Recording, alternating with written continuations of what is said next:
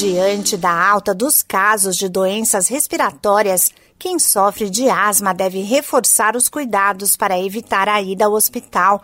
Os surtos de gripe e as infecções por Covid-19 aumentaram a busca por serviços de emergência.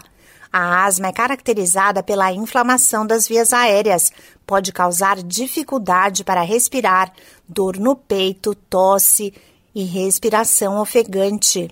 A doença é crônica e precisa ser tratada e controlada.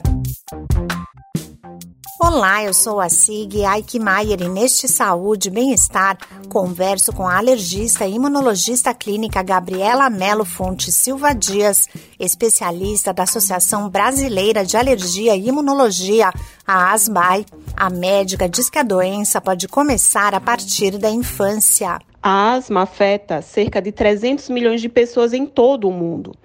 No Brasil, ela comete cerca de 10 a 20% da população, ou seja, em torno de 20 milhões de pessoas, sendo que desses apenas menos de 4% dos casos são considerados graves. Há um estudo internacional chamado ISAC que mostrou que a prevalência de asma entre escolares de 6 a 7 anos de idade é em torno de 24,3%. Já entre adolescentes de 13 a 14 anos, ela chega a 19%. Na infância, ela comete mais indivíduos do sexo masculino e torna-se mais prevalente e mais grave nas mulheres quando ela é, acontece depois da adolescência. A doença ela pode apresentar alta morbidade, principalmente se ela não for tratada adequadamente, podendo até ser fatal.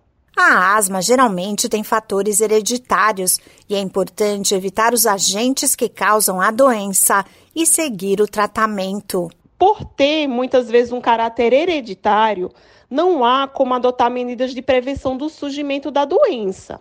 Porém, há como a gente adotar medidas de controle, principalmente evitando é, desencadeantes de exacerbações, como, por exemplo, nos alérgicos, o contato com aeroalérgenos, ácaros da poeira, pólens, epitérios de animais, etc.